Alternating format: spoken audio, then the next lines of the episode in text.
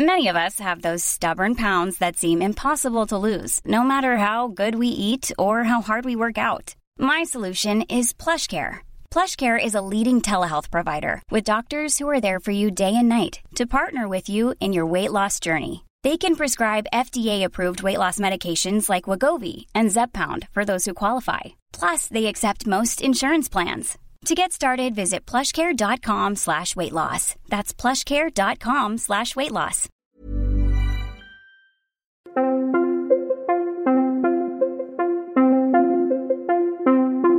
Bonjour, je suis François Reinhardt et je vais vous présenter un nouvel épisode des Histoires inattendues, un podcast de l'Obs qui vous raconte l'histoire autrement. Aujourd'hui, nous remontons à la Renaissance pour faire cette découverte incroyable. Le 5 octobre 1582 n'a jamais existé. Ce fameux 5 octobre 1582 n'a jamais existé. Et vous savez quoi? Le 6, le 7, le 8 et les jours suivants non plus. Cette année-là, on est passé directement du jeudi 4 octobre au vendredi 15 octobre, et celui qui a décrété cet incroyable vol de 10 jours pleins n'était autre que le pape Grégoire XIII. Ce pontife venait de mettre en place un nouveau calendrier, celui que nous utilisons aujourd'hui, et qu'en son honneur on appelle donc le calendrier grégorien. Il a toujours été compliqué pour les hommes de compter les jours et de les installer dans une année. On peut se servir de la Lune, mais cette façon de faire a un gros défaut. Elle produit des années très courtes qui se décalent par rapport aux saisons. On peut donc plutôt se fier au Soleil en prenant comme repère le temps d'une révolution complète de la Terre autour de ce Soleil. Mais pendant longtemps, on a eu du mal à l'évaluer avec précision.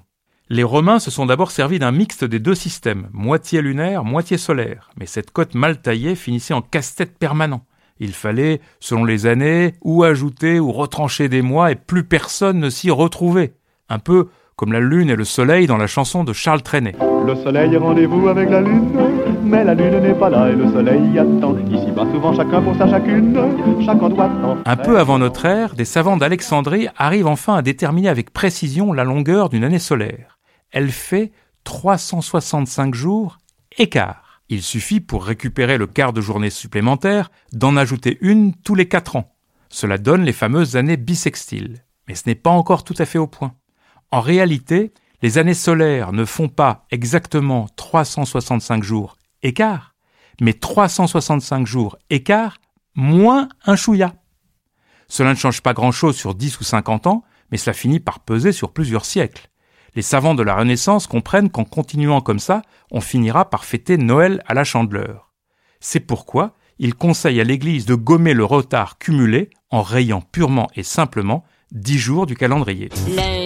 Mardi, mercredi, jeudi, vendredi, samedi, dimanche. Le problème, c'est que nous sommes au XVIe siècle, dans une Europe déjà partagée entre protestants et catholiques. Les pays catholiques, les petits États d'Italie, l'Espagne, le Portugal, sont d'accord pour obéir au pape et suppriment comme demandé les dix jours d'octobre 1582.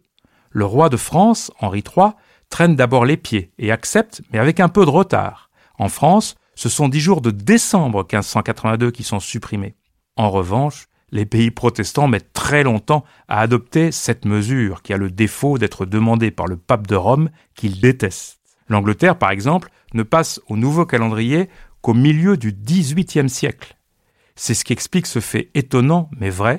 L'espagnol Cervantes et l'anglais Shakespeare sont morts exactement à la même date, le 23 avril 1616, mais ce n'était pas le même jour, puisque l'Espagne où vivait le premier était déjà au système grégorien, quand l'Angleterre où demeurait le second en était encore au julien. L'auteur de Don Quichotte est donc mort dix jours avant celui de Hamlet. To be or not to be? That is the question. De même, l'Église orthodoxe, dont on vient d'entendre un chœur, continue aujourd'hui encore à refuser une réforme venant d'un pontife romain, autrement dit un schismatique.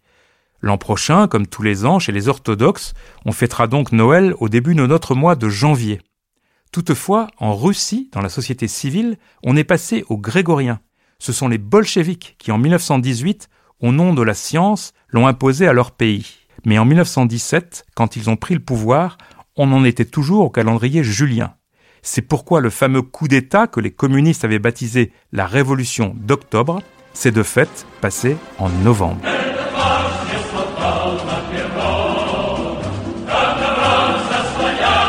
Vous venez d'écouter Des histoires inattendues, un podcast de l'Obs. Nous espérons vous retrouver très bientôt pour un nouvel épisode.